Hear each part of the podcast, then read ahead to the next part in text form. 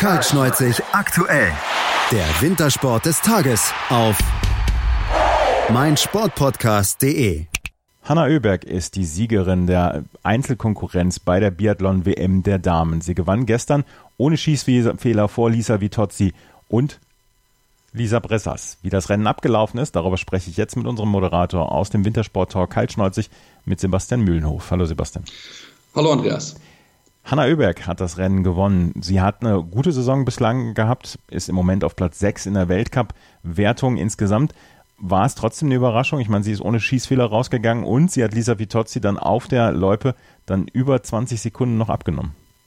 Ja, das war wirklich ein sehr, sehr gutes Rennen von ihr. Sie ist ja auch bei Olympia über diese Distanz Olympiasiegerin geworden. Also von daher hat sie schon bewiesen, dass ihr die Distanz durchaus liegt. Und ähm, das war so schon eine kleine Überraschung, weil sie diese Saison noch nicht die ganz großen Ergebnisse auf dem Podium hatte. Der Sieg hat ihr bisher noch gefehlt. Ähm, aber sie wollte es unbedingt bei ihrer Heim-WM jetzt schaffen. Und nachdem die Schweden ja einige Dramasituationen schon gehabt haben, einige Situationen, wo es überhaupt nicht für sie zusammengelaufen ist, war das gestern Hanna Öberg ähm, ja das positive Überraschung. Man hat es gemerkt, die Fans haben sie sehr, sehr, sehr euphorisch gefeiert. Sie hat wirklich ein Top-Rennen geliefert. Null Fehler, hat nicht viele geschossen, insgesamt nur fünf Läuferinnen, die null Fehler geschossen haben. Und da ist sie momentan auch ähm, wirklich dann sehr, sehr gut, hat auch eine bessere Laufleistung gezeigt, weil sie ich auch als Läuferin sie einfach stärker einschätze als Nisa Vitozzi und ähm, am Ende verdient gewonnen auf der heimischen Strecke. Das kennt sie am besten und das muss man ihr ganz, ganz hoch anrechnen, dass sie dann auch ruhig geblieben ist, dass sie die Nerven behalten hat, weil zu Hause mit dem, mit, ja, mit den Fans im Rücken ist es nicht einfach, aber sie hat sich davon überhaupt nicht beeindrucken lassen, ihr Schießen runtergezogen und am Ende diesen Titel geholt und damit auch die schwedischen Fans erlöst. War es dann auch überraschend, dass sie Lisa Vitozzi auf der Loipe dann noch so viel abgenommen hat?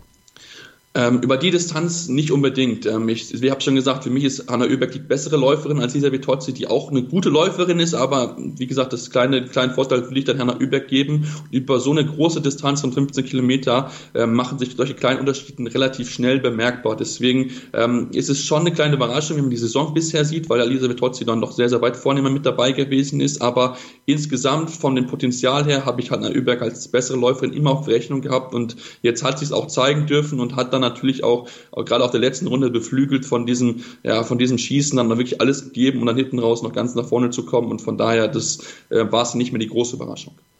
Lisa Vitozzi mit Platz zwei hat endlich ihre Medaille. Ähm, das wird ihr dann auch gut getan haben, nachdem Sprint und Verfolgung dann doch eher enttäuschend verlaufen sind für sie.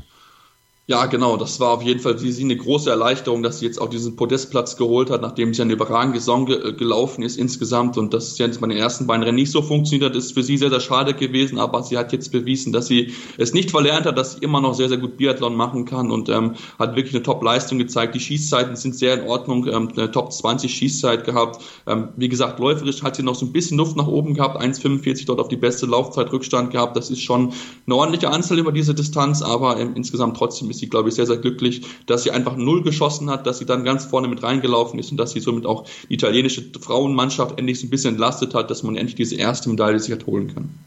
Justine Bressans auf dem dritten Platz ist allerdings die Überraschung. Ich meine, das Einzelrennen liefert immer Überraschung, gerade weil eine Minute pro Schießfehler draufgepackt wird. Justine Bressans, damit haben die Fachleute wohl eher nicht gerechnet, oder haben sie es doch?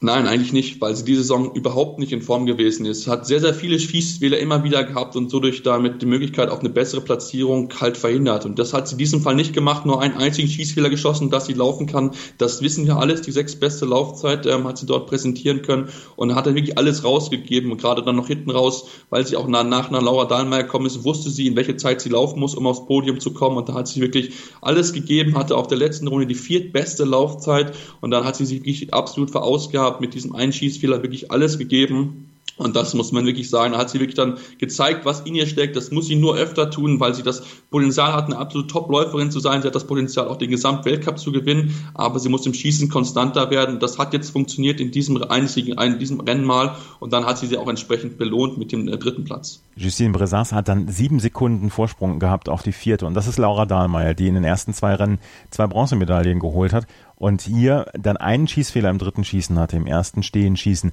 Und dieser äh, Schießfehler sorgte dann dafür, dass sie dann nur Vierter am Ende wurde. Sieben Sekunden, wie gesagt, hinter Justine Bressas, die auch beim dritten Schießen gepatzt hatte. Hätte sie diesen Schießfehler nicht gehabt, hätte sie das Rennen gewonnen.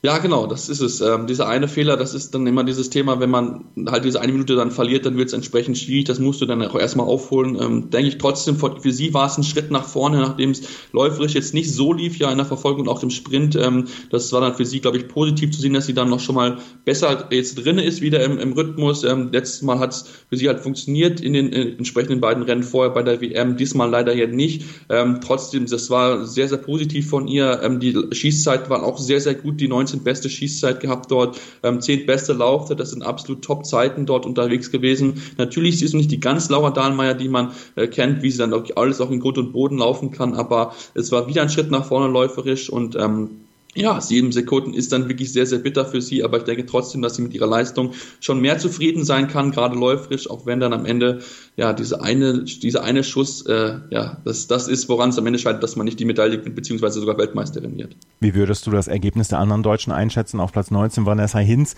äh, auf Platz 31 Franziska Hildebrand, das ist dann eher ernüchternd gewesen gestern.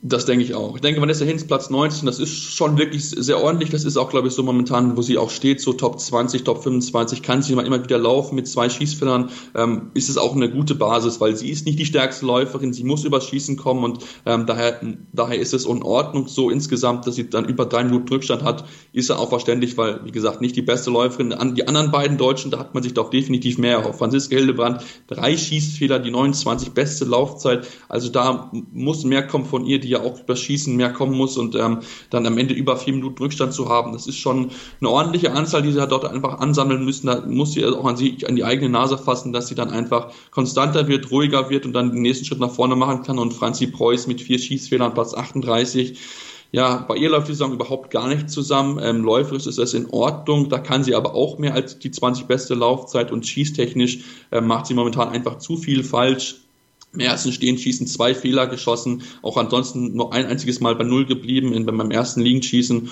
Und ähm, ja, dann muss von ihr mehr kommen, weil sie mehr Potenzial hat, aber das ist bei ihr diese Saison überhaupt nicht möglich. Viele Probleme, es ist ja auch bei ihrem äh, Freund so, bei Simon Schemp, der auch überhaupt nicht in der Saison drin ist. Also irgendwie müssen die beiden sich jetzt ähm, wieder hochpushen, gegenseitig, dass man dann wieder die Topleistung abrufen kann. Ähm, Simon Schemp ja zum Beispiel gar nicht mit dabei bei der WM, weil er einfach nicht in Form ist. bei Franzi Preuß ja, da muss man jetzt mal gucken, gerade auch mit Blick auf die Staffel, da muss sie, äh, muss sie performen, da muss sie der deutschen Mannschaft helfen, weil sie wird davon ein wichtiger Teil wahrscheinlich sein, beziehungsweise es kann sogar passieren, dass sie rausfällt, ähm, wenn Denise Herrmann jetzt zurückkommen wird. Sie hat ja den Einzel ausgelassen, Denise Herrmann, und dann mal gucken, wie dann die Staffelbesetzung aussehen wird. Wir werden darüber dann auch berichten hier bei Karl Schneuzig aktuell auf meinsportpodcast.de. Das war Sebastian Mühlenhof, der Moderator von Karl Schneuzig, mit seiner Zusammenfassung des Biathlon-Einzelrennens von gestern. Heute geht es weiter mit dem Einzel der Männer. Danke, Sebastian. Die MSP-WG. Jeden Sonntag spricht unsere Redaktions-WG beim Feierabendtisch über alles, worüber man halt so spricht. Ob mit Sportbezug oder ohne. Und du kannst mitmachen. Sprich mit im Podcast oder beteilige dich über den Hashtag MSPWG. Die MSP-WG auf meinsportpodcast.de